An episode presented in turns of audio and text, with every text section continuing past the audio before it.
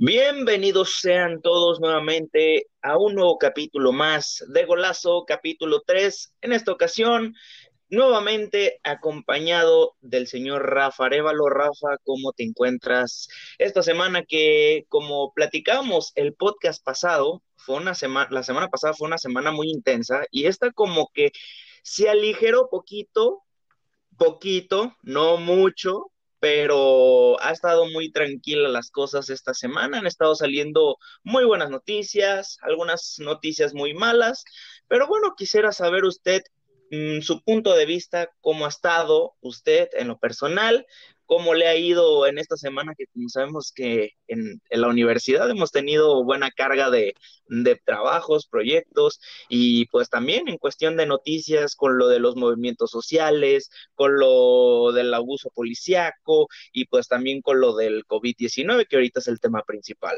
Pues un gusto, Carlos, aquí de nuevo feliz, motivado, eh, porque, porque como bien dices, esta semana ha tenido cosas positivas. Entonces, pues yo con la escuela aprendiendo, aunque un poco estresado. Sin embargo, pues todo parece que ya se está acomodando, pasan y pasan los días de este 2020 y parece que ya están mejorando. No, no quiero pensar que me estoy acostumbrando, pero desde mi punto de vista y también eh, del tuyo, pues estas cosas están, están mejorando bastante.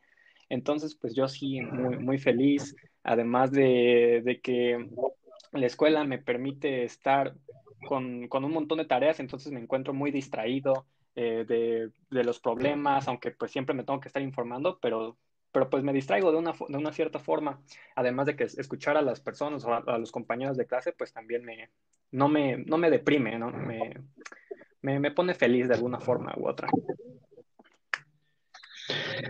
Muy bien, señor, muy buen punto de vista, sí es cierto, o sea, yo sí he estado muy conectado con todo, o sea, con todo, y la verdad, o sea, a pesar de que estuvimos muy distraídos con eso los proyectos esta semana, pues en sí, yo, usted sabe que yo me pongo a leer noticias, este, tengo ahí mis suscripciones en el New York Times, en el Washington Post y pues en otros periódicos más nacionales e internacionales y pues ahorita han estado saliendo, pues como les mencioné, o sea, noticias más positivas. O sea, igual también no quiero imaginarme yo, como dice usted, que, que me estoy acostumbrando a ver ya, ya arder el mundo, pero bueno.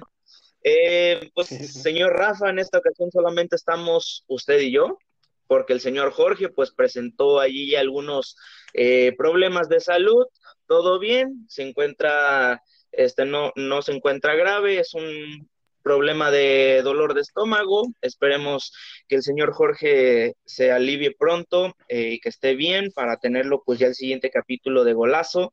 Le mandamos un gran abrazo, un gran saludo y pues eh, pronta recuperación al señor Jorge de Chivas, señor Rafa.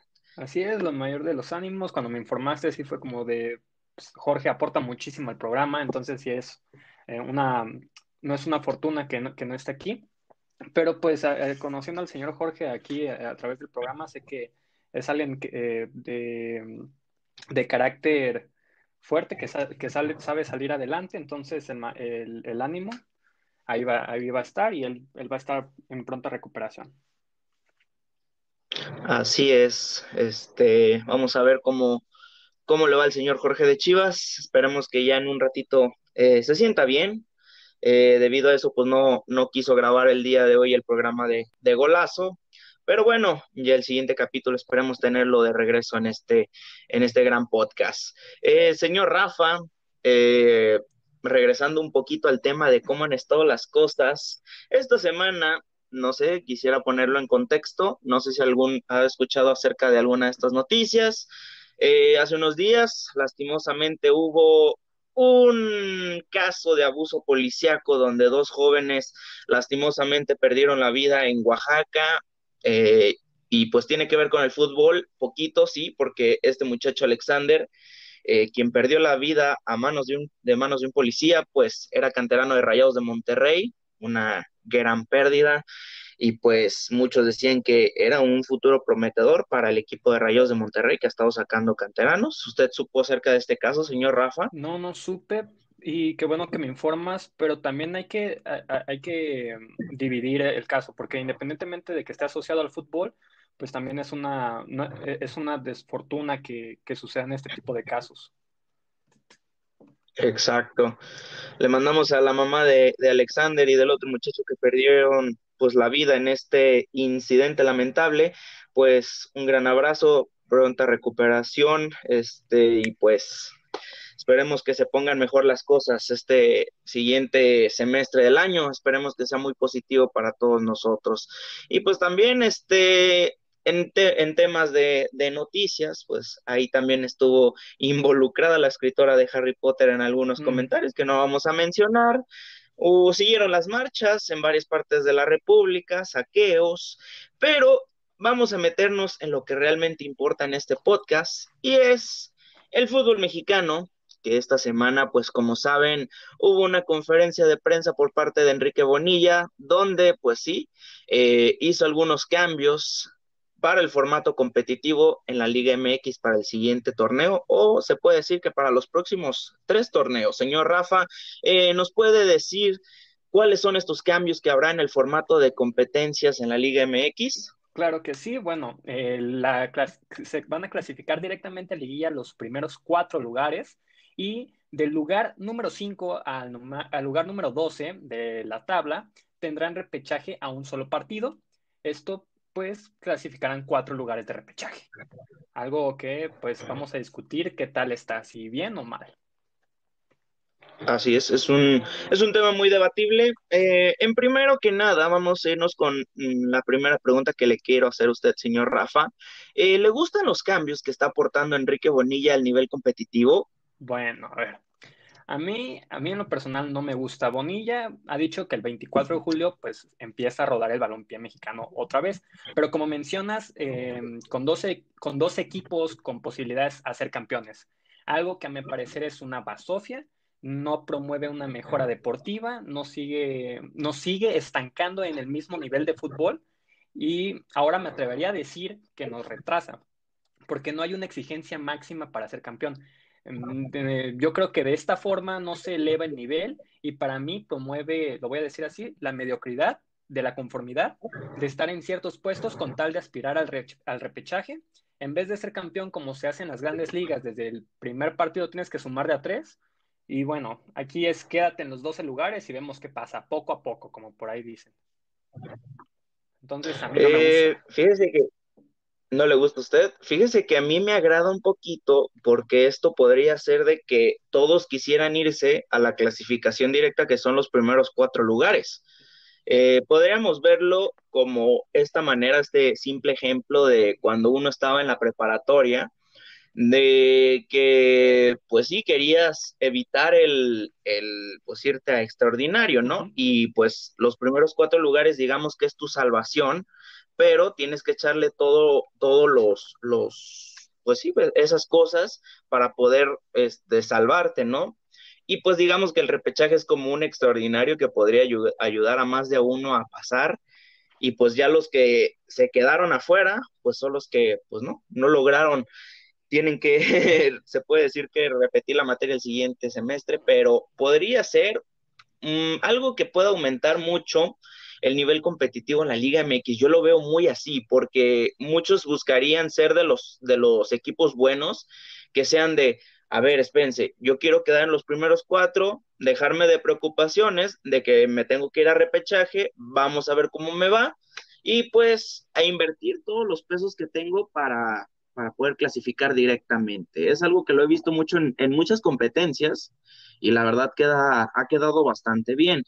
Claro, es un experimento de tres años, todavía no está seguro que se quede, pero no, no suena mal la temática. El señor Rafa ya dio su, su opinión y a él no le gusta. Y hay muchos jugadores que he estado viendo que han opinado de manera a favor de ese sistema competitivo, porque sí, como lo que les digo, hace que los equipos puedan eh, enfocarse en los primeros lugares para evitar el repechaje. Ya el equipo que sea mediocre, pero que realmente sea mediocre, pues va a buscar el repechaje directo hacia la y se va, ¿no?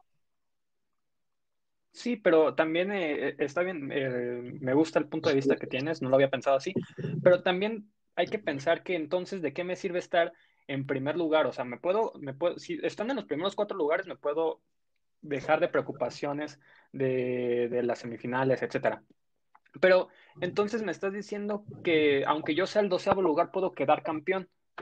Y ahora ni siquiera tengo que, eh, es como un, eh, una excusa de un equipo que que es de media tabla para abajo, de, de esos equipos que, que, se encuentran entre el noveno y el doceavo. Eh, incluso ahora pueden, eh, pueden estar los de, pues sí, los que están de media tabla para abajo, se pueden meter al doceavo, porque sabemos que el, el fútbol mexicano pues es muy irregular. Entonces, esto este, pues te repercute en quién puede ser campeón. ¿Cuántas, son muy pocas las veces que el primer lugar queda campeón. No hay un equilibrio, no hay un balance para saber cuáles son los buenos equipos y los malos equipos. Es verdad que sí hay una forma de medir cuáles son los más regulares, pero no cuáles son los que más, eh, más seguido quedan campeón y cuáles no.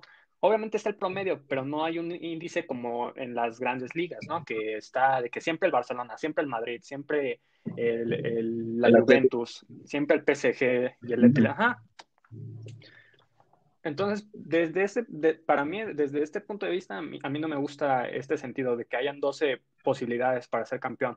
Pero pues el otro punto de vista que tú dices, donde mencionas que si aspiro a los primeros cuatro, entonces es verdad que va a haber un, un jalón ahí para que el, equipo se motive y no se y, y, no se quede atrás, sino que mantenga un mismo nivel que le permita estar en los primeros cuatro puestos. Algo así como cuando estás clasificando torneos internacionales, ¿no? De que los dos primeros lugares, el campeón y el segundo lugar, se van directo a la Champions. Entonces, pues e, eso es un, un motivo para, para estar peleando los puntos, ¿no? Ahora en este caso sería los puestos directos a la liguilla. Exacto. Puestos sería, sería muy, muy buena propuesta, bueno, a lo personal, ¿no? Eh, me gustaría agregar una pregunta, señor Rafa. Si el nivel competitivo, si llega a aumentar en este estilo de competencia que establecieron, ¿qué equipos serían los que se enfocarían en los primeros cuatro lugares a la clasificación directa? ¿Cuáles serían? Para mí, Tigres, indudablemente. Mm, por más que no me guste, pero pues el América. Eh, de la mano de, del cuerpo técnico y, y sí, de, de, Peláez, pues Chivas, y por ahí un cuarto estaría en duda. Un es exacto, o sea, yo también tenía esos tres lugares, pero el cuarto estaría todavía en duda porque sí cierto, o sea, hay equipos que te pueden aspirar al cuarto lugar, tenemos a Toluca, tenemos, bueno, Rayados de Monterrey se ha estado desarmando, no ha tenido ningún refuerzo hasta el momento, pero pues hay una ligera posibilidad de que Rayados, si es que vuelvan a aumentar su nivel futbolístico. También tenemos a Cruz Azul, y también tenemos a Pumas, que Pumas ya ha estado empezando a invertirle en su equipo, y Santos Laguna sin mencionarlo. O sea, Santos Laguna eh, sin dar tantos, tantos datos a detalle, Santos Laguna sabemos que tiene uno de los mejores planteles en la Liga MX. No sé si concuerdo con esos equipos, señor Rafael Concuerdo, Santos es un equipo que está bien, eh, bien eh, en su plantel, siempre está peleando esos puestos de liguilla, un equipo que me gusta cómo juega el fútbol. Sí, el, el equipo de Santos a, a mí me, me gusta mucho. Y no, no me cae mal, porque hay equipos que caen mal, hay, hay, equipos que caen bien, y Santos es de esos que caen bien y que todavía los respetas, ¿no? Exacto. Eh, entonces, esos serían nuestros equipos que, que clasificarían, bueno, que intentarían buscar la clasificación directa, ¿sí o no, señor Rafa? Para mí sí, para mí sí. Ok, entonces, pues tenemos el mismo punto de vista. No sé la gente qué opine, posiblemente tenga, hay otros equipos como Tijuana, como ya en un dado caso Atlas, ¿no? el Atlas. Mira, el Atlas puede clasificar, pero algo que no puede hacer es ser campeón. Exacto, eso es algo que tiene la, la maldición del rojinegro, ¿no? ¿Le parece si vamos a nuestro siguiente, a nuestra siguiente pregunta, señor Rafa? Eh, mm, ¿Cree que son buenos los cambios? O sea, ¿cree que en sí eh, sean realmente, o sea, que digas, wow, buenos? Mira, eh, esto va un poco relacionado con lo que tocamos en el primer podcast, que era pues las decisiones que se toman, ¿no? Eh, la, gente que dirige la liga toma las decisiones para el bien de, de los equipos, de la federación, o eso es lo que nos, nos dicen conferencia tras, conferencia. A pesar de que no son, de que son rechazados fuertemente por la prensa, aficionados, algunos técnicos, como, como en su momento fue el actual estratega de, la selección con la eliminación del descenso. Sin embargo, yo creo que la Liga MX está optando por generar mayor cantidad de ingresos. Digo, porque mira, un boleto de liga no me va a costar lo mismo que uno de repechaje. Y este último no me va a costar lo mismo que un boleto de semifinales o de, o de la final. Exacto. Entiendo que para que prospere el negocio del fútbol se necesitan cambios en su estructura para generar eh, pues la materia prima, el, el dinero. Pero ¿por qué sobrepasar el deporte por el dinero? ¿Por qué otras ligas están bien económicamente y no recurren al modelo competitivo que tenemos aquí en México, el de, el de la liguilla? Desde mi punto de vista, los cambios son buenos para eh, el carácter económico, como ya te dije, pero no para lo que una liga debe de promover y es el deporte, o mejor dicho, eh, em, el ámbito deportivo. Eso sí, este es un buen punto, señor Rafa. Eso sí es cierto. Eh, están viendo más a favor económico. Hay muchas cosas que creo que para hablar así de asuntos económicos, no, no somos economistas, ninguno de los dos, pero obviamente entre países europeos, y México hay mucho cambio, hay muchos, muchas diferencias económicas, claramente.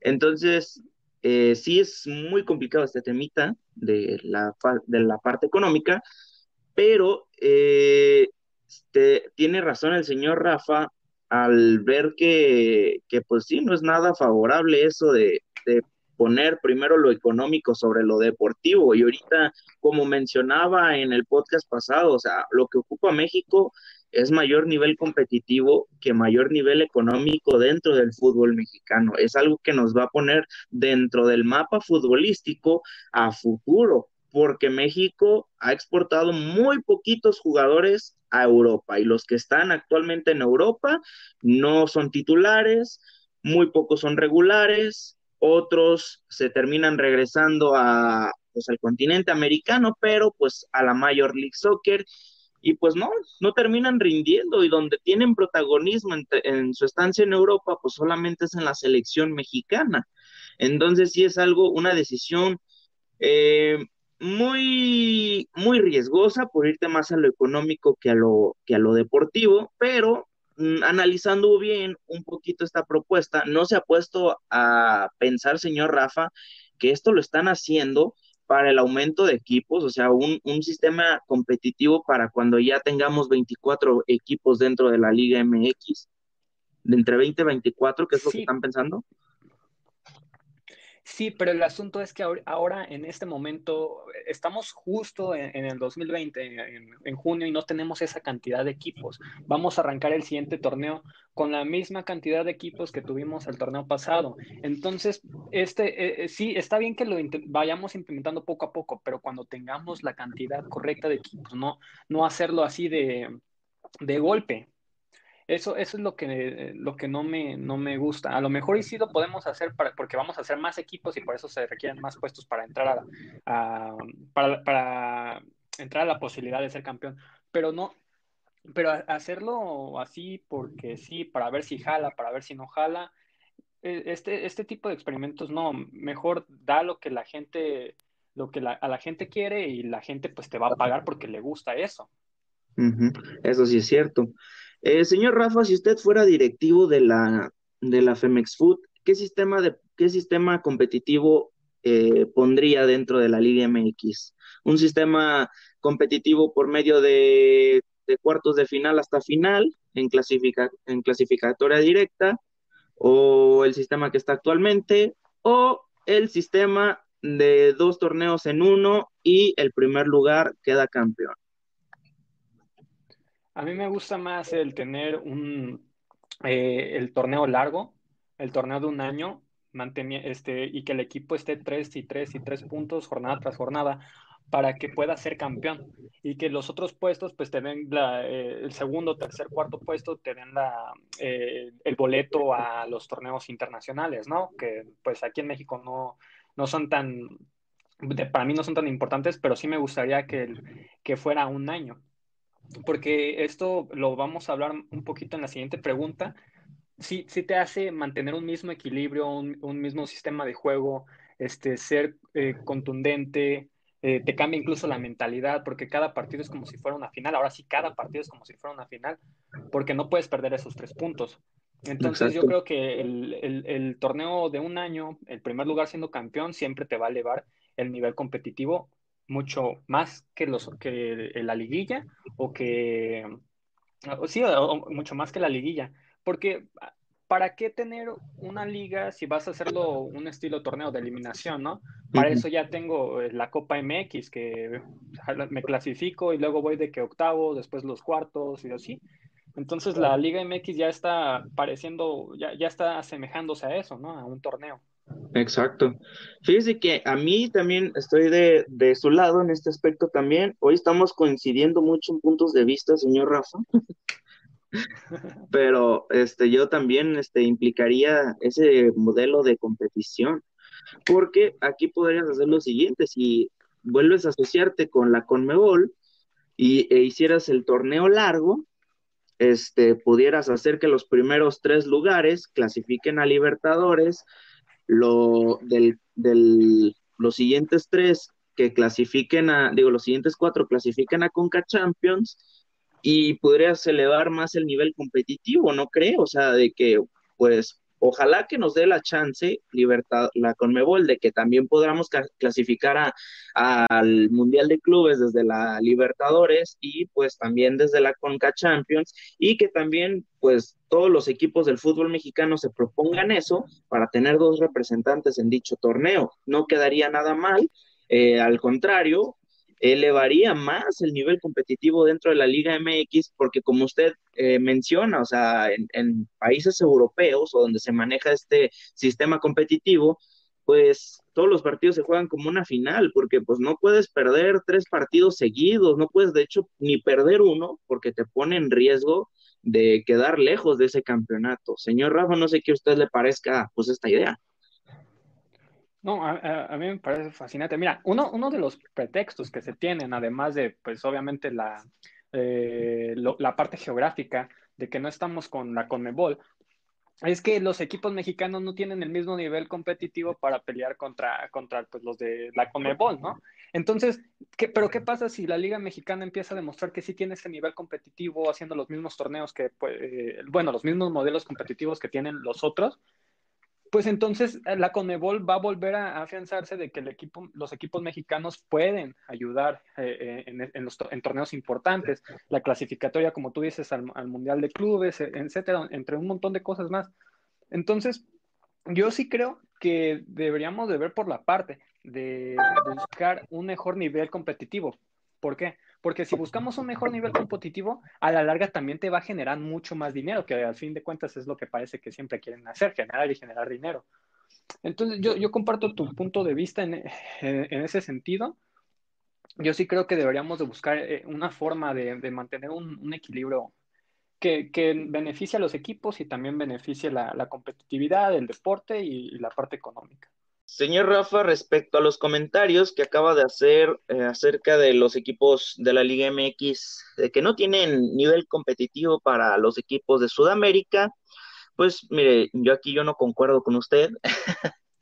Tengo que decir que eh, los equipos de la Liga MX tienen a los mejores jugadores de Sudamérica jugando en esta liga y de que tiene nivel para jugar una Libertadores y una Sudamericana, lo tienen, o sea, aquí no es de que, de que los equipos eh, no tengan con queso las quesadillas, porque sí los tienen, no más que el problema del fútbol mexicano es de que los equipos se hacen muy mediocres, y eso es algo que pasa, y solamente eh, eh, viven cerca de una ilusión falsa de que la Liga MX va en un crecimiento bueno cuando no.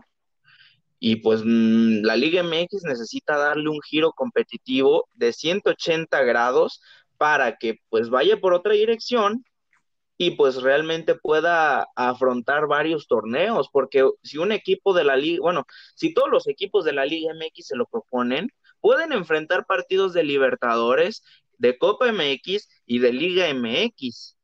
¿Y cómo pueden hacer esto? Pues organizando los horarios. Los equipos en la Premier League llegan a jugar jornadas este pues muy intensas porque durante una semana llegan a jugar algunos equipos Champions League, Carabao Cup, Emirates Cup y Premier League. O sea, y son jornadas eh, de una semana que son completamente cansadas para todos los equipos, pero para eso se tiene que hacer un gran proyecto futbolístico. Por ejemplo, puedes darle la Copa MX a los canteranos, a los jovencitos, la Libertadores, mandas a un grupo, a un segundo grupo muy competitivo y en la Liga MX también dejas a tu cuadro titular pueden armarse completamente, completamente bien todos los equipos para poder generar buen fútbol, pero en la Liga MX hay mucha mediocridad, hay mucha pereza por parte de los equipos y les pesa también algo que tuvo mucha culpa con Mebol, el maltrato que tuvimos, un maltrato que, que se le dio a todos los equipos, en especial Chivas, América y también hay algunos otros equipos como Jaguares de Chiapas en su última participación con, Libertadores y puedo mencionar este también a Toluca y a Cruz Azul. Eh, no sé qué le parezca esto, señor Rafa. mira, lástima que no hay bar para checar lo que dije, pero eh, eh, no me refería a que no tenemos a nivel competitivo, no, sí lo tenemos. Lo, lo, que dije fue que estaba la excusa por parte del Conmebol de que los equipos mexicanos no tienen el nivel suficiente. O sea, e, es un paradigma que ellos tienen hacia nosotros, es una excusa que tienen hacia nosotros. Porque concuerdo en el sentido de que Chivas incluso llegando a finales, el Cruz Azul haciendo lo suyo.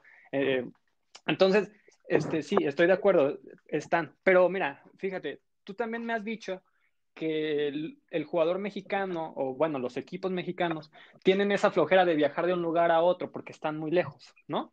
Entonces, entonces, fíjate, esa mentalidad que, que, que no tiene el mexicano para estar jugando en el fútbol del máximo nivel, porque eso es el, fútbol del máximo nivel, estar yendo de un lugar a otro porque eso demanda la competencia, porque eso demanda ir a enfrentar los mejores equipos, eso demuestra ir a, a, mostrar tu nivel contra los demás, porque tú eres el mejor de tu, de tu federación o porque tú eres el mejor del continente.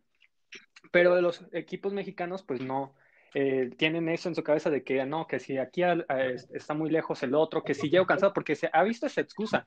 Es que yo llegué cansado y por eso jugué mal el partido. No tal cual, pero eso es lo que dicen a, o, lo que dan a interpretar. Exacto. Por ejemplo, aquí va, aquí va una cosa, o sea, es parte todo esto de viajar grandes distancias, mucho tiempo, sí o no que es parte de la formación de un futbolista profesional, señor Rafa, porque a lo mejor usted ha llegado a jugar en un equipo donde llega a viajar miles de kilómetros en un camión y pues tarda mucho en llegar a su destino.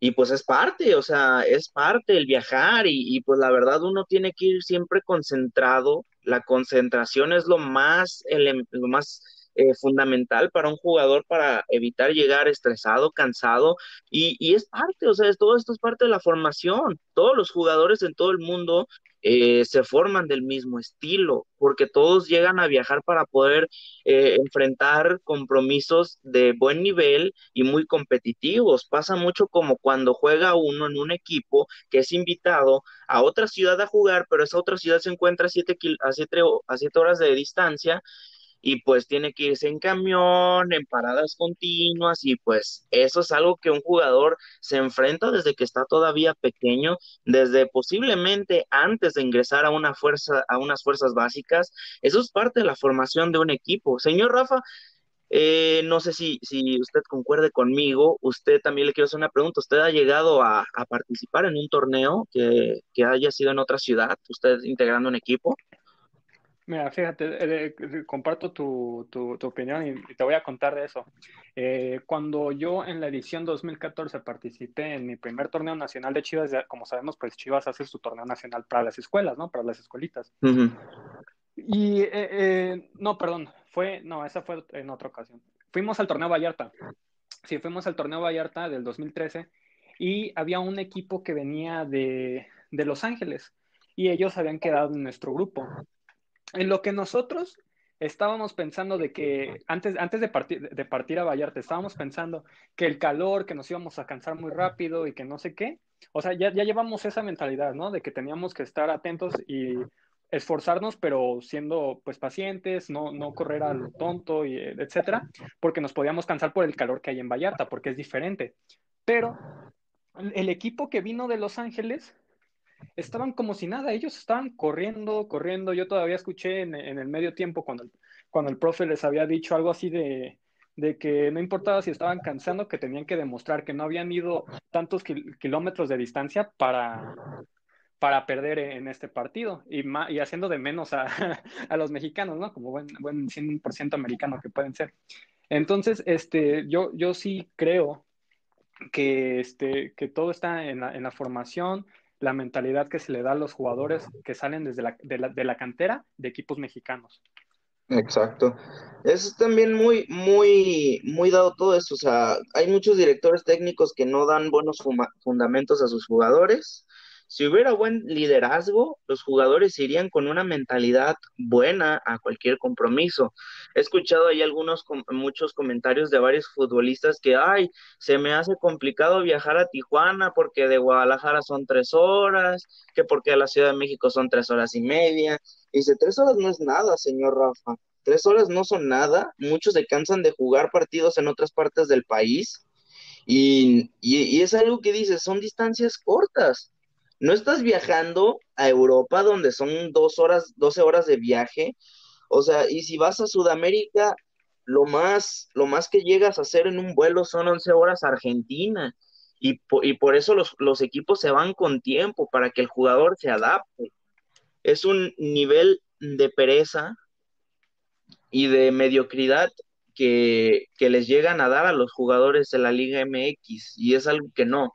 Y por eso muchos jugadores mexicanos cuando se van a Europa, muy pocos se llegan a adaptar a ese estilo de, competencias porque llegan a, jugar muchos torneos.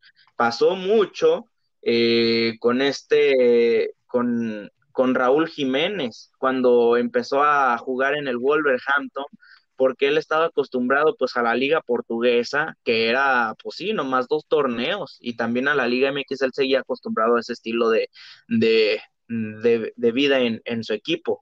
Pero acá en, Inglaterra se dio cuenta de que no, es solamente, no son solamente dos compromisos a la semana, llegan a ser hasta tres y tres compromisos que son muy difíciles de enfrentar, pero pues con la buena, con buena mentalidad se puede.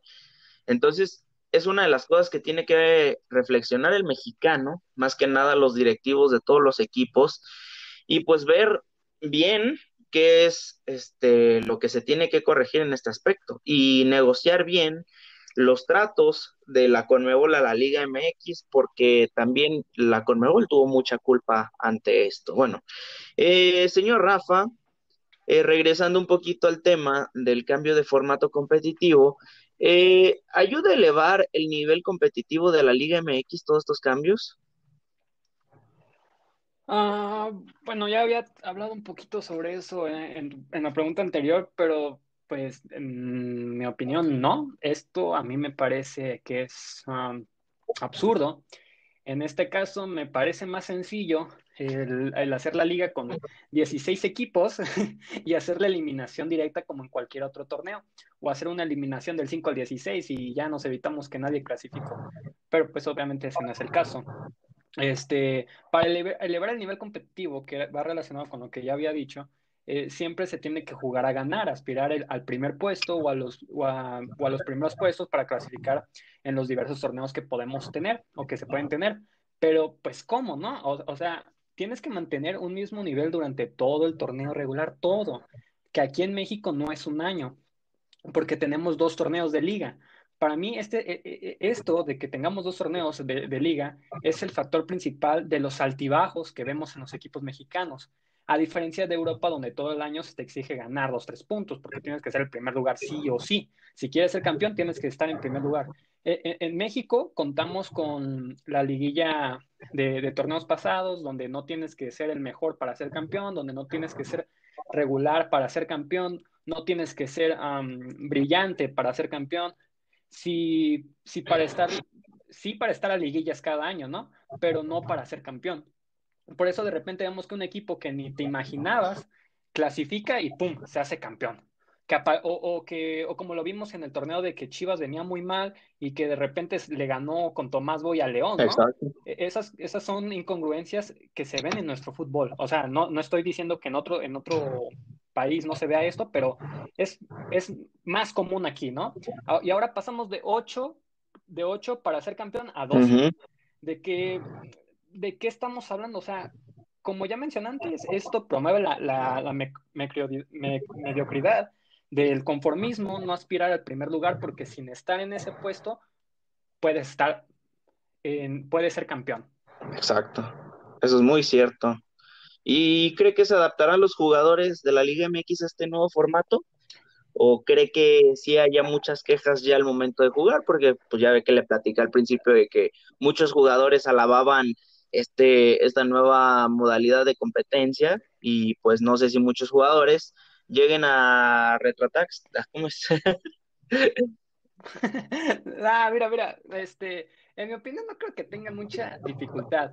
Tienes 12 puestos para aspirar a ser campeón. La dificultad va, va a ser, y, yo creo que eso va a ser lo que los jugadores se quejen, em, la dificultad van a ser en los partidos de eliminación directa pues ya no tienes lo que, ya no se va a jugar a dos, donde el gol de visita o que el global, no. Ahora el mínimo error te deja sin posibilidad de llegar a la final, obviamente del 5 al 12. Pero, o sea, yo creo que eh, en esos partidos es donde va a, se va a dificultar la adaptabilidad de los equipos a, este nuevo modelo. Ok, sí, ya, ya es cuestión de, de, cada equipo. Esperemos que, mire, señor Rafa, yo le veo fe posiblemente a este proyecto si van a aumentar los, los, los, el número de equipos en la Liga MX de 20 a 24, está muy bien. Pero creo que, que sí deberían eh, fomentar un, un, modelo competitivo como en, en Europa, que solamente el primer lugar quede campeón. Ahí sí quedaría campeón el Cruz Azul, apenas ahorita estoy analizando bien eso. Pero este sí tienen que fomentar más que nada ese un, un formato deportivo más competitivo. Eh, y, más que nada, o sea, puede elevar mucho las posibilidades de ser campeón de a, muchos equipos, claramente, pero creo que si quieren, pero tienen que fomentar de que todos los equipos tienen que dar partidazos para que se vea la verdadera competencia en los primeros cuatro puestos de que ahí estén los cuatro grandes.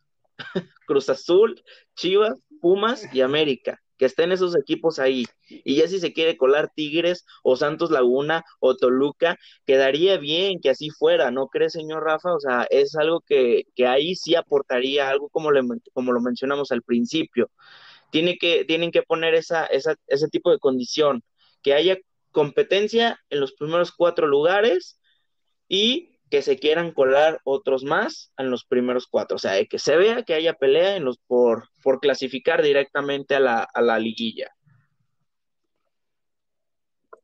Sí, completamente de acuerdo. Y mira, pero fíjate aquí el, el, detalle, bueno, lo que yo quiero mencionar.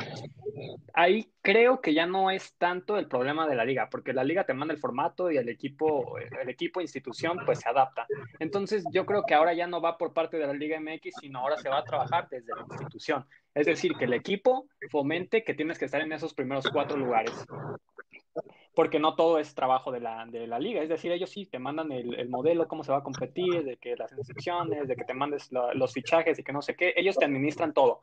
Pero pues también el, el, el, equipo tiene que poner ahí su granito, ¿no? Así como ellos también votan para las decisiones, pues ahora ya no, ya no se hizo lo que, lo que tú querías o como tú lo miras, ahora adáptate y también impulsa a tus jugadores para que estén en esos cuatro lugares. Así que muy de acuerdo con, lo que has dicho. Ok.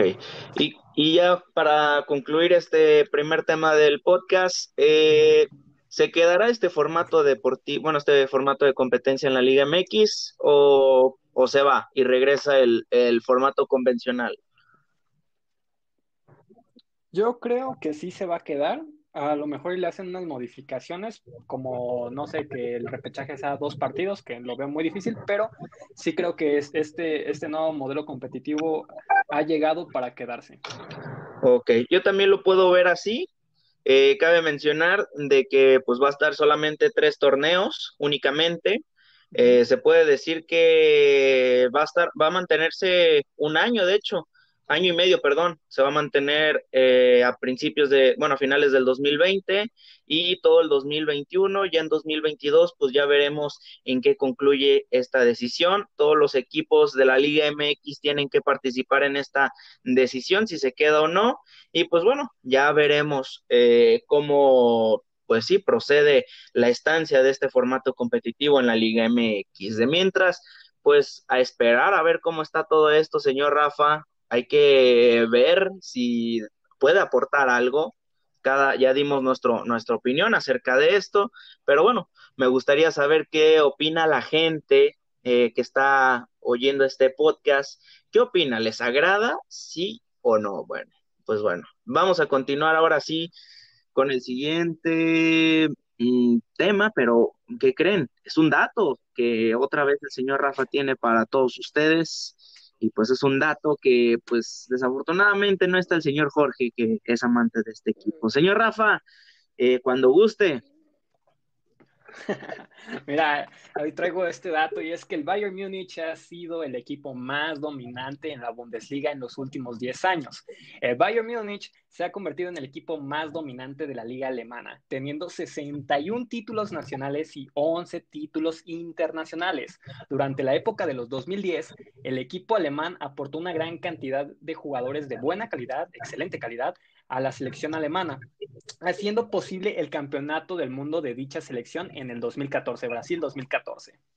Y para finalizar esta sección también tengo que mencionar que el Bayern Múnich desde 2011 es considerado parte de la cultura popular de Alemania, algo pues digno de admirar para un grande. Así es, así como por ejemplo de la cultura eh, popular, cada creo que en todos los países que son futboleros eh, pues sí hay equipos que son parte de la cultura popular, como por ejemplo en México, dices Chivas, América, ya es algo parte de la cultura popular en México. En Estados Unidos, si dices eh, básquetbol, fútbol americano, pues es parte de la cultura popular de ese país. Y pues hay, hay muchas cosas, podemos poner muchos ejemplos. Este, no sé, ¿usted tiene un ejemplo, señor Rafa? Sí, sí, tengo, tengo un ejemplo. Bueno, es una, es una experiencia. Mira, el, hace dos años más o menos tuve la oportunidad de conocer a varios de los jefes de, de mi madre que tiene en su organización y pues todos ellos son de Holanda, de Perú, de distintas partes del mundo. Y yo conocí a una peruana, a un holandés y dos colombianos. Pero ellos lo primero que hicieron cuando los fuimos a recoger al aeropuerto fue, oye, tengo que ir a, a ver el, el estadio de Chivas porque ya sabían que el estadio de Chivas es, es, de lo mejor que está aquí en México, o sea, en infraestructura en cuanto al deporte, ¿no? Entonces, eh, eh entonces ahí tú ves que ya eh, la, eh, el, fútbol ya está presente dentro de la cultura, como tú dices, entonces eso me parece muy, muy increíble. Y desafortunado por la parte de que en el fútbol mexicano vemos muchas veces la parte de, de, de que no podemos meter familia a los estadios porque se pelean y así, pero, pero de ahí, increíble.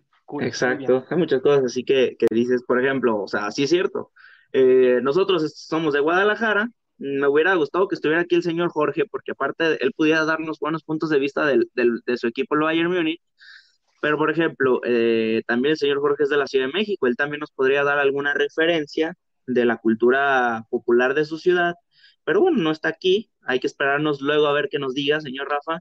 Pero vamos a hablarles de Guadalajara, que es la ciudad donde vivimos tanto usted y yo, y hay bastantes cosas, algo de la cultura popular de, de Guadalajara, pues el tequila, el mariachi, eh, la catedral metropolitana. La torta, el tejuino, la Catedral Metropolitana de Guadalajara, la Minerva, Chapala, eh, Tequila, ya estoy hablando del pueblo, no de la bebida, eh, el Estadio Akron, y también está, eh, ¿qué más? Tonalá, también he visto que es parte de la cultura popular de nuestra ciudad, por las artesanías que venden, muy bonito, eh, gente que es de fuera, eh, no hagan mucho caso a la gente de, de, aquí de Guadalajara que les dice que Tonalá está feyón, que sí tiene sus partes, claramente, como todos los municipios de la zona metropolitana de la ciudad, pero si se van al mero centro, van a encontrar un tianguis de artesanías muy bonito, que es parte de la cultura popular de aquí de la ciudad de Guadalajara. Pueden encontrar lo que sea.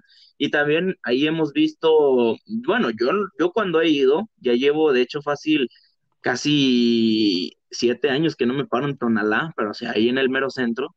Pero este, yo recuerdo que había visto artesanías de fútbol, metiéndonos otra vez en el tema del podcast.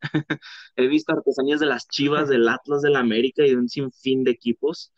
Y pues es algo que dices, lo compro. Al igual que en otro lugar, San, San, San Juan de Dios, para la gente de Guadalajara, mejor conocido como San Johnny, San Johnny, un mercadito muy bonito que también es parte de la cultura popular de aquí de la ciudad. Y también ahí encuentras artesanías de, de fútbol y artesanías mexicanas. Eh, invitados, la gente que quiera venir a Guadalajara, claro, una vez que cabe todo esto de la, de la pandemia, o cuando ya esté controlado, si quieren venir, muy recomendado que vayan a Tonalá y que también visiten el hermoso mercado de San Juan de Dios. Eh, señor Rafa, ¿le gustaría que continuemos con el siguiente tema o quiere aportar algo más acerca de la cultura popular? No, yo, estoy fascinado con mi, con Guadalajara, yo, amo Jalisco, pero sí, pues, sigamos con el tema porque si no, nos vamos va, a, pasar a, hacer un tema, o sea, va a pasar de ser un podcast a, que habla acerca del fútbol a, hablar de, temas de conversación completamente normales, ¿no? Podemos aventarnos un podcast de la cultura popular, pero mejor lo vamos a guardar, Rafa y yo, para un proyecto que tengamos a futuro, pero para la escuela, ¿no? Sí, sí, sí. Ok, eh, señor Rafa, eh, vámonos con los fichajes de la Liga MX que actualmente están en posibilidad de hacerse, son los fichajes que se tiene más información. Eh, no pusimos todos porque había una infinidad de fichajes que se rumoraban, pero eran más humo que nada. Vámonos con los que sí están muy fuertecitos. Y vámonos con Aldo Rocha a las Chivas en un trueque de Gallito Vázquez por Aldo Rocha al equipo de Mazatlán. Eh, señor Rafa, ¿qué opina sobre este posible fichaje que hace el equipo del Real No sé si vayas a coincidir, pero, pero bueno, eh, yo qué opino es que tendremos pues muchos mediocampistas, entonces debería de salir alguien que a mi parecer no sé si sea... Es este gallito. Pero Rocha, eh, no, no, no, no, pero pero o sea, para anivelar, ¿sabes? Porque va a haber mucha gente en banca. Entonces, Rocha a Chivas no creo que sea una incorporación necesaria en la, en la actualidad. Estamos, yo creo que bien en el sector del medio campo, ahí con, con con Molina, eh, el, mismo Gallito, que, es el, que puede ser el del cambio, eh, Angulos, Cendejas. Entonces, a mí no, yo creo que no, es muy necesario que, llegue. Así es, eh, no, no es muy necesario exactamente que llegue. Mm, la verdad no es un fichaje que digamos que sea wow. Es muy bueno Aldo Rocha, lo reconozco, tuvo muy buenas actuaciones con Monarcas Morelia, pero, o sea, si nos vamos más al tema personal de él, él está buscando salir de Mazatlán, porque él no quiere estar en Mazatlán. Él ahí está demostrando lealtad a la afición de Monarcas Morelia, de que no quiere formar parte de esta nueva institución y qué bueno, ¿no? Pero al igual que, que Miguel Sansores, que también estaba buscando integrarse a Chivas, eh, Peláez está considerando posiblemente a ellos dos, pero él ya dijo que no hay, no hay altas en el equipo, pero a esperar, porque todavía hay negociaciones. Realmente no es una buena decisión, no es alguien que pueda eh, encajar bien con el equipo, porque el equipo ya está armado. El equipo ya lo tiene armado Peláez y Tena ya no le tienes que mover a nada. O sea, tuviste tu baja de Víctor Guzmán a principio de año, pero hasta el momento, en, agrégale lo que ocupas, no lo que ya tienes. Y Chivas ya tiene, como menciona el señor Rafa, Chivas ya tiene eso, esos jugadores de medio campo que todos este, funcionan a la perfección, unos mejores que otros, pero Chivas ya tiene armado su medio campo, su defensa también y su delantera también. Chivas tiene excelentes jugadores, ya tiene un equipo armado, pero ya no necesitas meterle eh, una piececita más al Lego que ya tiene, ya está armado. O sea, es como si le pusieras una pieza extra que te sobró de otro Lego a una, pues no sé si me estoy explicando, señor Rafa. Sí, sí, sí. No, lo pongo así como un ejemplo porque fue el primero que me pasó por la mente, ¿no? O sea, es como si ya tuvieras un Lego armado y tienes una piececita de, de otro Lego que se te perdieron varias piezas, pero te sobró esa, y se la agregas ahí. ¿Y esa pieza para qué se la pones? No te funciona. O sea, no es algo muy, muy viable. Pero bueno, este, ya cada quien tendrá su decisión. Eh, vámonos con la siguiente pregunta, señor Rafa. Eh, ¿El jugador es apto para el equipo? Ya lo mencionamos y posiblemente, mm, en mi opinión, no es apto. ¿Usted no, eh, ¿apto en qué sentido? Porque mira, Rocha es un, bueno, yo he visto y escuchado, leído que es un jugador disciplinado, algo pues que es bueno para el equipo porque según muchos medios, el cuadro tapatío pues tiene muchas indisciplinas. Es pues un jugador de, contención, de que corta balones, de, distribuir a los compañeros, uno que otro gol con, Morelia, te llega con peligro no, es un mal jugador, como tú mencionas. Creo que sí podría aportar con el dinamismo que tiene Beltrán, pero también, pues como ya dije antes, significaría que Rocha llega a la banca o que el capitán Molina es sentado, cosa que no creo, porque pues el profe Tena es alguien que respeta el once que ya tiene. Entonces creo que e, e, es un jugador que puede aportar, pero no en este momento, ¿sabes? O sea, no, no es el momento para incorporar. O sea, puede ser un jugador apto para el equipo si no estuviera un plantel completo. Exacto, eso sí es cierto. Pero, por ejemplo, Aldo Rocha es un medio, medio ofensivo. Eh, ¿Qué te estoy diciendo? O sea, podría ocupar la posición que actualmente tiene, tenía Eduardo Lachofis López o tenía Alexis Vega cuando jugaba de, de, media punta. Es un jugador que te funciona en esa, en esa área, no como contención, sino como un medio ofensivo pero creo que Chivas ya tiene jugadores excelentes. Si no tiene a Vega, cuando lo ponen ahí, pues ya tiene a un Villalpando, ya tiene unas Chofis. Creo que ya no tienes que moverle tanto ahí. No sé si, si usted concuerde con eso. O sea, eh, la, la, pregunta se enfocaba más a si es apto al estilo a Chivas y al estilo de juego de Tena. Nomás que se me olvidó. Ah, no, no, no, no, no, para mí no, no, en definitiva para, para mí no, Rocha no. Sí, tampoco para mí. Es que, es que más que nada, o sea, lo mencionamos, o sea, es que Chivas ya tiene un, un cuadro completamente armado, o sea, ya no puede, ya no tienes que sacarle y meterle, ya tu equipo ya está bien, no terminas, o sea, ese equipo lo armaste en diciembre y es un equipo que, que no terminó un torneo, pero empezaba a agarrar ritmo en sus últimas jornadas que llegó a jugar antes de que se soltaran los casos de coronavirus en este país. Pero bueno, eh, vámonos ahora con el tema del, del trueque. Eh, ¿Es una buena opción hacer un trueque de Gallito Vázquez por, por Aldo Rocha?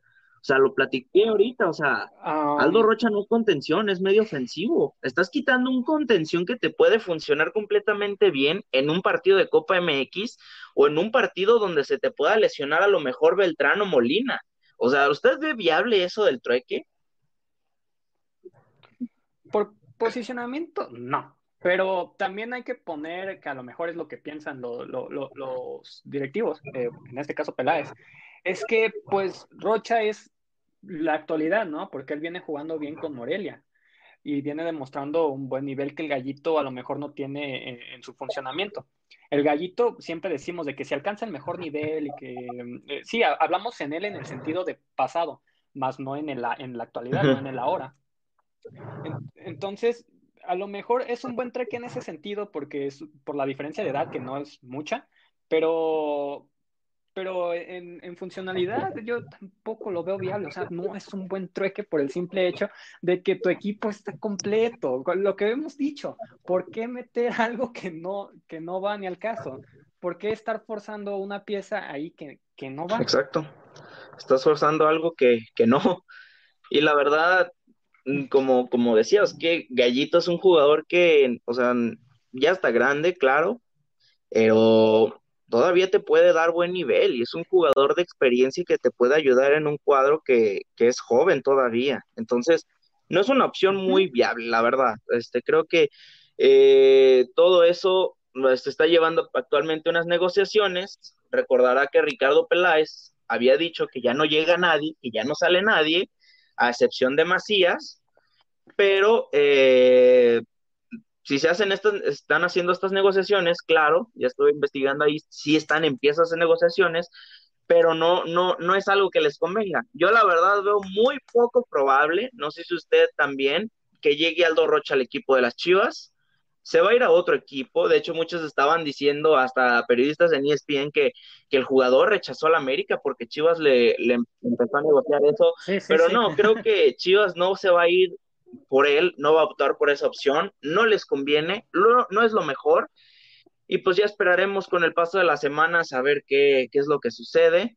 Eh, hoy el Gallito Vázquez estuvo entrenando al parejo con el equipo de las Chivas durante toda esta semana y pues todo bien, no se le ve en sus expresiones, no se le ve que una cara de, que se vaya a ir o algo así de nerviosismo, pero se le ve bien en Chivas a Gallito Vázquez, se le ve tranquilo y yo sí veo a Gallito, a Gallito Vázquez más tiempo en Chivas y Aldo Rocha, pues vamos a ver cómo funciona, pero este, yo digo lo siguiente, ¿no? Eh, en opinión propia. Aldo Rocha, como lo dije, le es fiel a la afición de Monarcas Morelia, se está solidarizando con ellos y no se va a quedar con Mazatlán. Se va a terminar yendo otro equipo, no sabemos si es Chivas, si es América o es otro, pero no se queda en Mazatlán. Señor Rafa. Yo tampoco creo que llegue a Chivas y también pues decir que, que pues el profe Tena es, es inteligente y él sabe lo que tiene que tener y lo que no tiene que tener.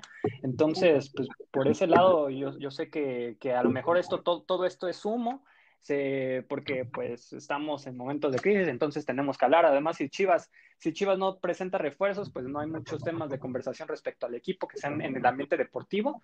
Y pues la, ya sabes que la prensa tiene que, siempre tiene que producir cosas alrededor de los grandes equipos como son eh, como Chivas y América, que siempre están en la boca de todos. Hay que ver cómo procede esta noticia. Eh, pero yo les digo, y como también Rafa les digo, no llega, no llega, no llega Rocha, Chivas. Ya está armado el equipo. Pero bueno, a esperar, ¿no? Eh, señor Rafa, eh, continuamos con Leo Fernández, de que tiene un posible regreso a Tigres, eh, luego de estar en préstamo, si no me equivoco, con el equipo de Toluca. Mm, ¿Toluca dejará ir a Leo Fernández o se lo regresará a Tigres? Pues mira, la, realidad está en que el, el Chepo habló ella mencionó que eh, durante los próximos seis meses el, jugador pues aún tiene contrato para estar, para estar jugando con, con el equipo de Toluca. Ahora, este, también es, este, el jugador pues se ha hecho importante, Leo Fernández se ha, hecho importante eh, en el plantel, jugando pues los partidos de titular, también ha anotado de, eh, ocho goles, si no me equivoco, en las jornadas que se jugaron el pasado torneo si sigue ese nivel, pues Toluca va a hacer lo posible, los compañeros van a hacer lo posible para convencer al jugador que se quede en, Toluca. El, mismo Chepo dice que lo quiere en su plantel porque es importante. Entonces, Tigres lo podría buscar para que regrese, sí, pero le quedan seis meses. Y en esos seis meses eh, la confianza, eh, la decisión del jugador está en qué tan cómodo se siente aquí y qué tan cómodo se podría sentir allá. Exacto. Hay muchas cosas que sí están de la mano y que ya he escuchado eh, mencionar ahí algunos analistas y también algunas entrevistas hacia Leo Fernández. que sí, sí está a gusto en Toluca y él ha mostrado amor y cariño por ese equipo, se encuentra completamente contento con la afición de Toluca y ha mostrado que, él no quiere estar en Tigres, que Tigres le ha ofrecido muy buen contrato, pero no le gusta el estado de la ciudad. Creo que muchos jugadores han mostrado, eh, les, les ha gustado los equipos regios, pero lo que no les gusta es la ciudad porque he visto que muchos jugadores se han quejado del calor infernal, que no está el señor Jorge porque él tiene una buena anécdota de Monterrey y su clima, pero este hay muchos jugadores que no les gusta el clima de Monterrey y Leo Fernández no es la excepción. Leo Fernández también ha mostrado, pues sí, este, incomodidades eh, con respecto al, clima extremo de Monterrey, calor infernal durante este, la mayor parte del año que llegan a estar de los 33 a los 45 grados eh, centígrados y cuando hace frío, fríos canijos, que eso lo tiene en Toluca, pero Sí, Leo Fernández va a checar muy bien eso. También eh, Toluca le ha ofrecido una buena calidad de vida a Leo Fernández y es algo que no debe dejar ir. también los jugadores recuerden que buscan la mejor calidad de vida y pues obviamente Leo Fernández va a ir donde se sienta mm, más cómodo viviendo y también donde se sienta mejor jugando fútbol. ¿Usted qué dice, señor Rafa?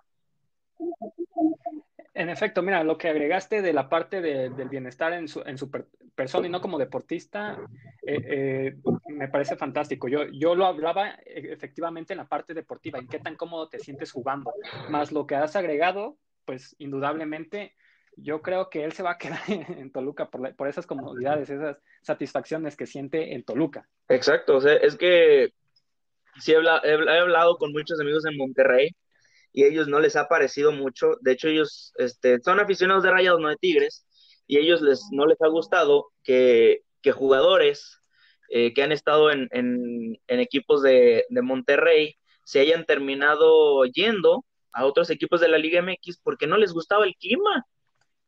El último caso, Rodolfo Pizarro no se sentía a gusto en Monterrey porque no soportaba el calor y creo es comprensible, a mucha gente no le gusta el calor, pero es uno de los, una de las desventajas que tiene Monterrey como ciudad.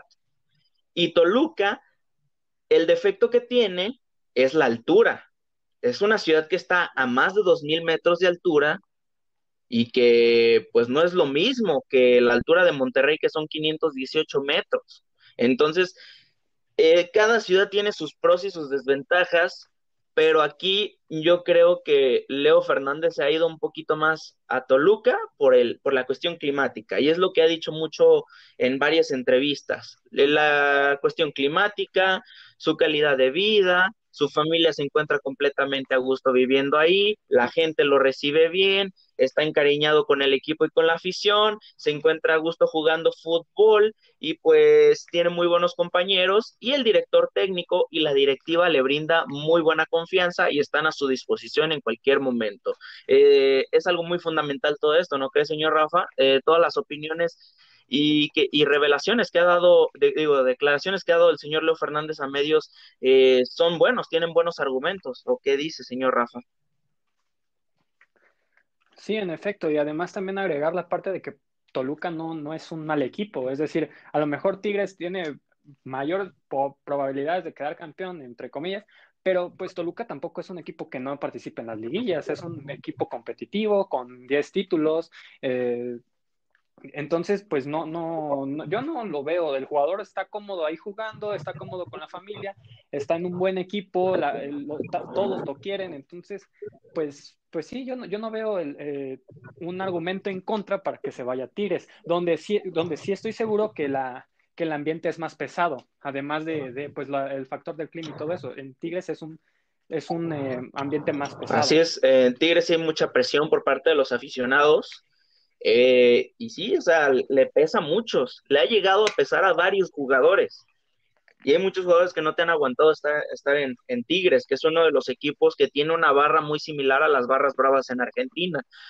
Pero, eh, por ejemplo, si, si tu afición y tu equipo te están brindando la confianza, pues quédate con quien te la está, con quien te da esas facilidades y no donde vas a recibir mucha presión, porque es un cambio de 350, bueno, de 380 grados a otro estilo de juego con un director técnico muy diferente, jugadores eh, de buen nivel donde vas a tener mayor competencia y donde posiblemente puedas estar sentado en aquella banca. Entonces, Leo Fernández se tiene que checar bien, este, pues sí, todos esos aspectos Ahorita se ha ido más en su calidad de vida que en lo futbolístico. Eso es muy bueno, ya lo mencionamos. Es lo que creo que todas, toda persona se fija. O sea, y yo ya se lo he platicado al señor Jorge de Chivas, y yo ya ve que, no sé si usted, Rafa, le, le platiqué, que yo ya le había dicho al señor Jorge que por qué no se viene aquí a Guadalajara a vivir, si aquí puede recibir oportunidades. Y el señor Jorge me ha dicho, es que yo estoy a gusto en la Ciudad de México, es mi ciudad, aquí tengo a todos mis conocidos, a toda mi familia, y si me voy a otro lado es darle, o sea, como te platiqué con lo de Leo Fernández, darle un cambio radical a su vida. Entonces, pues sí, el señor Jorge me respondió bien argumentada esa respuesta y pues es algo que, que todos al momento de irse a un a una a otro lado a trabajar es en lo primero que se tiene que fijar. Y en el fútbol no es, este, no es la excepción. Pero bueno, Eh, vámonos con Lobe regresando. Ay, güey, perdón. Me equivoqué. Eh, en caso de negocios, Tigres lo dejará ir fácilmente a Leo Fernández una vez de que ya termine su, su, su préstamo en Toluca. Tigres lo dejaría ir así de que, ay, sí, mijo, toma tu carta, vete, fuchi.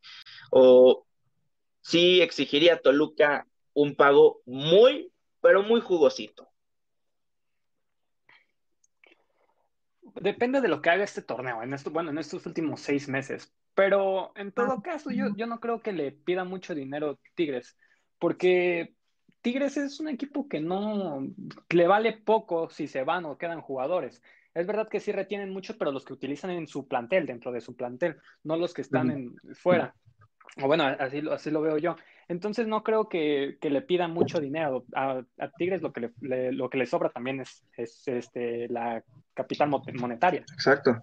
Sí, a Tigres, este, pues sí, es algo que, que ahorita por el momento le está sobrando, pero eh, también hay que tener en cuenta que Leo Fernández es un jugador que lo puedes vender este carito. También te puede llegar una, una buena oferta de algún otro club. Y por ejemplo, recordará que América antes de esta pandemia estaba poniendo todas sus miradas en dicho jugador, porque es un jugador que te puede, que te genera goles. Es un jugador muy poco visto en la Liga MX. Y pues, pero el asunto está en, el contrato. ¿Qué dice el contrato? Eh, eh, ¿Cuánto te va a costar si tú, si tú decides comprármelo? Porque después de eso, entonces ya, si hay un, hay un precio ahí establecido, entonces no puedes pedir más. Eh, había, había visto que no está con opción a compra era opción a préstamo, eh, sin opción a compra. Entonces, este, Tigre es muy inteligente, la verdad, al hacer eso, porque si este jugador les explota, pues lo puedes aumentar de precio. Y pues ahí está el negocio. Eh, el valor de Leo Fernández está en 10, según Transfer Market, 10 millones. Si le llega a aumentar Tigres, ¿a cuánto sería, señor Rafa? Mm, no sé si a unos 15. 15, 16. Sí, podría estar ahí. Qué opinas? 13, si le regatea a Toluca. eh, 11 y un jugador. Porque también Toluca tiene, tiene, tiene ahí, un, ahí tiene varios jugadores muy buenos de cantera. Toluca también exporta buenos jugadorcillos mexicanos muy buenos. En Chivas actualmente tenemos uno. Y Tigres hace un año exactamente le robó un jugador a Toluca, ¿sí se acuerda? Digo, sí, Tigres le robó un, mm. jugador a Toluca y se lo volvió a, vender a Toluca en un precio muy caro. ¿De qué jugador me hablas? Pero bueno, temas de negocios en la Liga MX. Muy confusos, pero muy buenos y muy eficientes como, ¿te, acuerdas cuando, cuando mandaron de préstamo a, León, a, JJ Macías, que tampoco, o sea, era opción a compra, pero tampoco eran tontos en el negocio? De hecho, creo que el mismo, el mismo este, presidente lo dijo, que, que pues la directiva no es nada tonta y le puso un precio demasiado alto con tal de que esa opción a compra no se pueda hacer válida de una forma tan, sencilla. 15 milloncitos eran, es muy buena lana, ¿eh? es muy buena lana. Y, así debería ser, yo creo, más con los jugadores mexicanos. Muy inteligente, ahí José Luis Higuera, eh, casi le deja buena feriecilla al equipo de las Chivas porque pues lo terminaron corriendo durante, a mediados del préstamo de JJ Macías, pero pues sí, o sea, muy, muy, muy inteligente en esa cuestión económica, que casi le dejaba buena cantidad monetaria a Chivas y pues está posiblemente a nada de irse. Eh, hay una muy, muy poquita probabilidad de que se vaya JJ Macías porque pues muchos equipos actualmente no tienen dinero para hacer contrataciones de esa magnitud, pero bueno, ahorita no vamos a hablar de JJ Macías, ya será luego, porque pues ahorita no sabemos a qué equipo se va a ir y no hay ofertas todavía, pero bueno, eh, le gustaría pasar con el siguiente jugador, es el último que tenemos de este tema y el último del podcast, el señor Diego Valdés, que actualmente Atlas y Pumas lo tienen en la mira. Señor Rafa Arevalo, eh, ¿Es una opción prudente para estos dos equipos llevárselo a sus filas para Atlas o para Pumas? Porque recordará que esos dos equipos tienen a jugadores cubriendo esa posición que, cubre Diego Valdés. Sí, pero sí, sí, sí. Para el equipo, tanto Atlas y Pumas le, le vendría súper bien, aunque ya tengan jugadores ocupando ese lugar. Pero pues Diego Valdés es un, es, era un habitual de, pues, de la selección chilena, titular en torneos pasados. Eh, sería una buena incorporación para ambos equipos. Eso para mí no tiene duda. Yo creo que sí pueden aportar más de lo que los de, más que los jugadores que ya están en, en equipos de Atlas y Pumas. Pero para el jugador, que creo que le convendría más quedarse o bien que se vaya a Pumas porque pues Atlas, ¿dónde vas a destacar? No, siendo honestos, no puedes destacar porque no vas a sacar campeón. Entonces, ¿usted cree que Pumas sea el equipo, la mejor opción para Diego Valdés?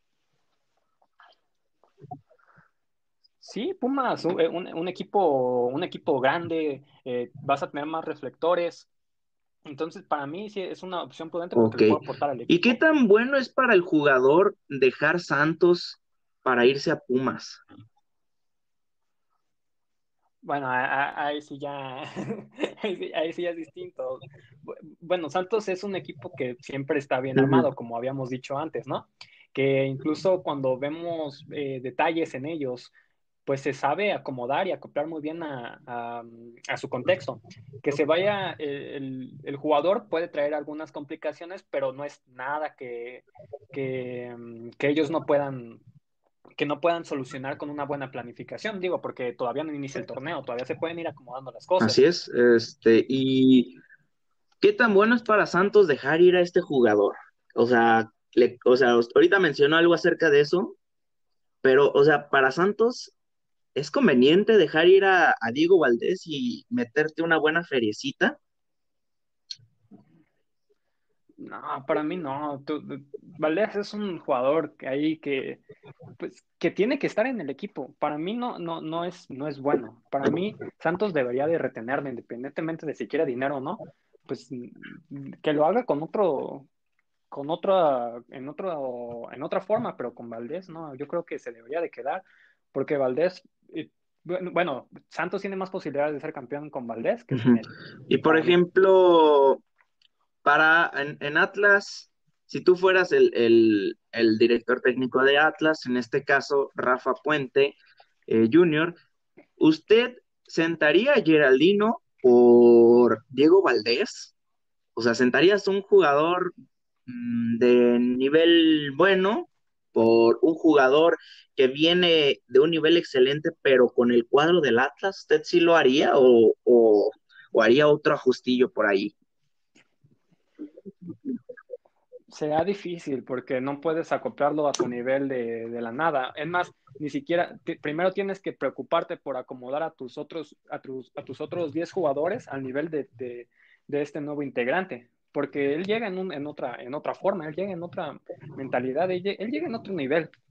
Entonces, yo este, no, no sé qué quisiera hacer Atlas. Rafa Puente es un técnico que a mí me gusta, aunque los resultados no se le den bien, pero sí lo veo muy difícil que lo pueda acoplar. Entonces, no, yo, yo no, no lo pondría de titular de, de, inicio. Primero tengo que trabajar con mis jugadores que ya tengo, adaptarlos y, subirlos de nivel para ahora sí incorporar a uno nuevo con un nivel de excelencia. Sí, o sea, eh, por ejemplo, Pumas no podríamos hablar mucho porque sabemos que Pumas tiene buenos jugadores. O sea, en Pumas sí puede estallar más su nivel, porque es un cuadro muy balanceado y muy similar al del Santos.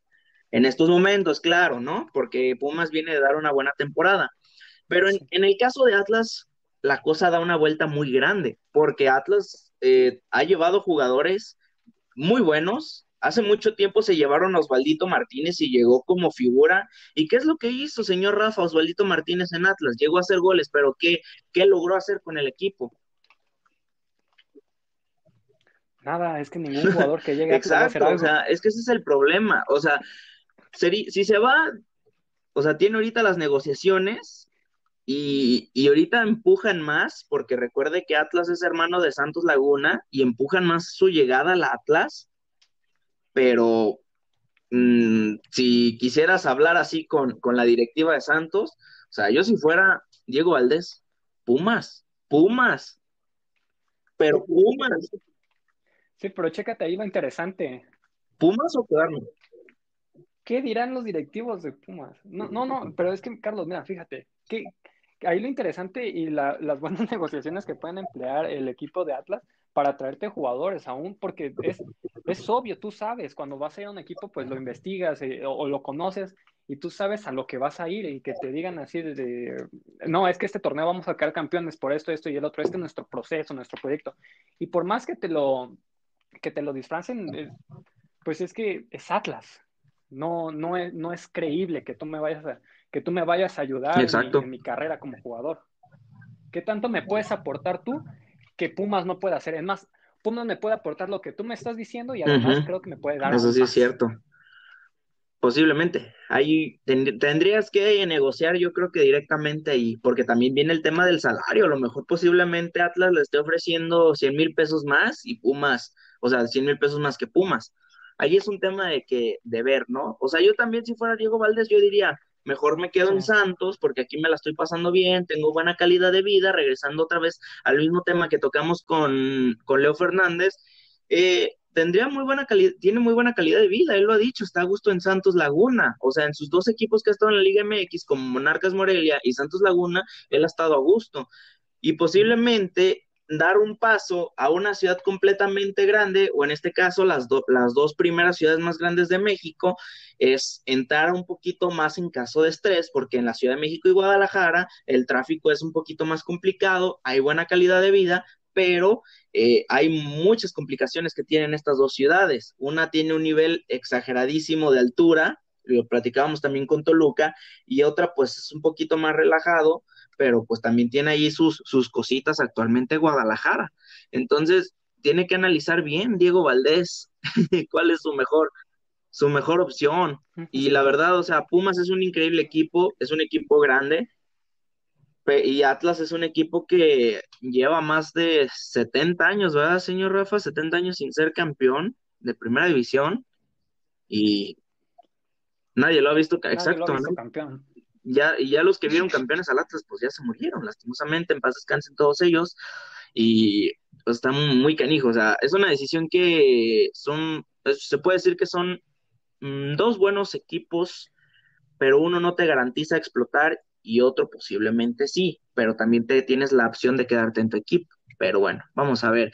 Eh, con lo siguiente, y ya para finalizar con esto, señor Rafa, se va de Santos, ¿Sí se va de Santos? ¿Usted cree que sí se va de Santos?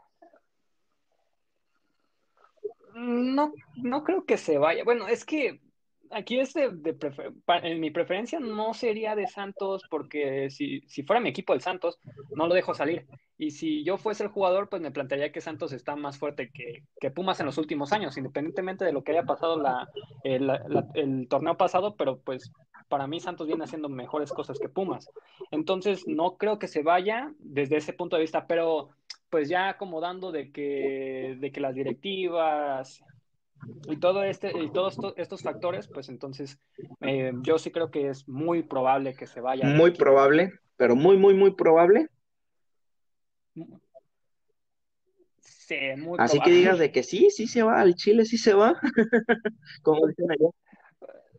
Un, un 70%. Un yo fíjate que pienso que sí, porque yo creo que ya cumplió su etapa con Santos. Yo también lo veo eh, mucho, pero aquí le voy a hacer otra pregunta. ¿Con quién lo ve más? ¿Atlas? O digo, ¿Atlas o, Pumas? Ah, es que por la relación de, directivas, yo creo que Atlas, pero, pero si yo fuera el jugador, me vería. Yo también comparto lo mismo. O sea, si me tuviera que ir de Santos porque ya cumplí mi etapa, me voy más con Pumas por el nivel eh, competitivo que hay eh, dentro de, dicho club. Pero pues sí, se, va a Atlas por las relaciones de, este, pues de asociaciones que tienen ahí, Grupo Orlegui, y pues a ver cómo le va a este jugador.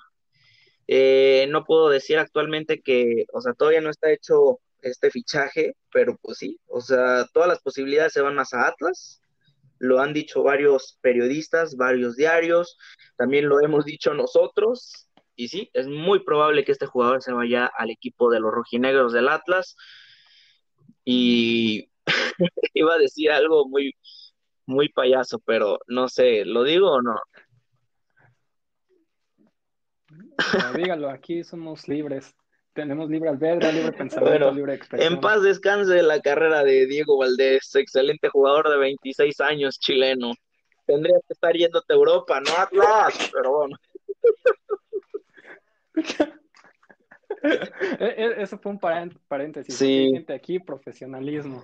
No, le tiramos a, nadie, pero ay, es una decisión muy riesgosa, Diego Valdés. Pero bueno, si se va a Atlas, le deseamos toda la suerte, a pesar de que sea nuestro acérrimo rival de nuestros equipos. Hoy aquí en este podcast nos quitamos la playera, pero aquí a todos les deseamos muy buena suerte. Así que bueno, señor Rafa, pues íbamos a hacer otro tema, pero se nos alargó el podcast. ¿Qué le parece si lo mencionamos para el siguiente posiblemente? O mm, lo platicamos en un en vivo en Instagram, ¿qué le parece? Yo creo que lo podremos dejar para el siguiente programa, porque este tema... Eh, mm, sí, es acerca de... No, usted menciónelo, puede leer ahí la nota. Bueno, sí, José Luis Higuera regresará a la Liga MX con un nuevo equipo de Morelia, y es que están fuertes los rumores, pero yo creo que sí necesitaríamos de, de nuestro compañero de Jorge de Chivas para que nos dé sus puntos de vista, porque pues es algo de, del equipo, entonces yo creo que sí lo podríamos dejar para hacerlo un tema largo ahí, sacar un montón de cosas. Ok, muy bien, pues ya se la saben, el siguiente podcast vamos a hablar brevemente de este tema de que José Luis Higuera regresará a la Liga MX con una nueva franquicia de Morelia, así que bueno, eh, señor Rafa, eh, pues ya se nos fue casi hora y media de programa, muy interesante, muy bueno, ¿qué le ha parecido? Eh, también me parece, me, parece fantástico. De hecho, me he estado sintiendo más cómodo programa tras programa. Yo no acostumbro a, hacer estas cosas, y, pero pues me, ha, me, me has ayudado mucho a acoplarme en esto, entonces, pues agradecido contigo y, también este, feliz de que Así es, no, pues de nada, señor Rafa, eh, pues ahora lastimosamente no nos acompañó el señor Jorge de Chivas, al principio del podcast platicamos eso, ya esperemos que el siguiente programa ya esté acompañándonos con este programa que pues va a venirse muy interesante, ya están saliendo más temas de, de del fútbol, afortunadamente, eh, actualmente lo que estamos grabando, ya se acabó el partido de la Juventus, ¿verdad? Estaba jugando el bicho. Falló un penal. No sé todavía cuánto quedaron, pero pues decidimos grabar el podcast ahorita que, que ver el partido. Pero bueno, señor, Rafa, para despedirnos, eh, ya eh, invite a la gente que escuche este podcast a, seguirnos en la, en la, nueva cuenta de Instagram de, de este podcast. Así es, y bueno, es que gente ya, eh, Golazo ya cuenta con su Instagram, es golazo-podcast. Eh, de aquí, en, este, en esta página oficial, ustedes se pueden informar de todas las noticias, los temas que vamos a tratar y un montón de cosas más. Los invito a que vayan, nos sigan. Eh, de igual forma, vamos a estar subiendo contenido y no se lo pueden perder. Tienen que estar siguiendo la página sí o sí, si es que les gusta. Así es, invitadísimos todos a que nos sigan en nuestra nueva cuenta de Instagram. Eh, eh, golazo-podcast. Se va a venir muy bueno. Próximamente ya estaremos abriendo el Facebook y el Twitter. Y bueno, señores, señores, señor Rafa, para despedirse, ¿quiere agregar algo? Ah, mira, quiero agregar un, comentario, un breve, breve comentario que hice en, mi clase de hoy. Bueno, que de hecho no lo hice, pero es, es una invitación a la gente. Y estábamos hablando de las ideas para renovar o para innovar, ¿no? Entonces les voy a leer un pequeño fragmento. Para mí es importante hacer este paso, el pasar de lo solo descriptivo al análisis, el pasar de lo evidente a ir más allá. Como si viera un círculo, está bien, es una figura geométrica, pero alguien más, para alguien más los círculos pueden ser los uróboros, esta serpiente que se muerde la cola, para la gente de India puede ser su ciclo de karma o la paradoja del círculo para Platón.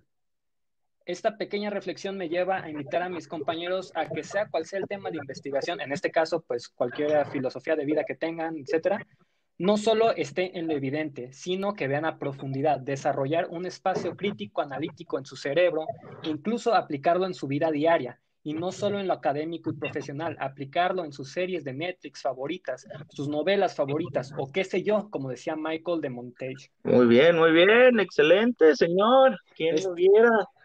Muy buena, muy buena. Es reflexión, ¿verdad, señor?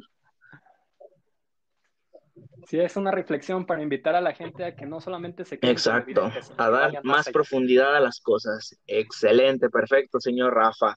Pues bueno, sus redes sociales, señor Rafa, ya para acabar esto. A mis redes sociales me pueden encontrar en Instagram como Rafa-Iram. Igualmente estoy en la, en la, descripción de Golazo. Y en Twitter estoy como arroba Rafa. Perfectísimo, señor Rafa. Pues mis redes sociales, ya para despedirme, eh, en todas me pueden encontrar como Franklin-Exavos en Facebook, en Instagram y en Twitter también. Quiero recordarles que pues a pesar de la ausencia del señor Jorge, quiero invitarlos a que lo sigan en sus redes sociales, en su canal de YouTube, eh, Jorge de Chivas, en, en, Twitter, perdón, iba a irme con el Instagram, eh, en Twitter el señor Jorge, arroba Jorge Camano, y en Instagram Jorge de Chivas, al igual que en su Facebook, pueden ir a seguirlo ahí al gran señor Jorge de Chivas, a desearle lo mejor para que se alivie, se alivie perdón, y pues bueno, señor Rafa, nos despedimos. Muy buena tarde. Fue muy, muy bueno este, este podcast, muy buenos temas. Y pues a nada, le gustaría despedir ahora sí ya usted completamente, invitar a la gente a algo más ya, ahora sí para despedirnos. Ya, ya, ya sí, despídase usted, le toca. Ah, pues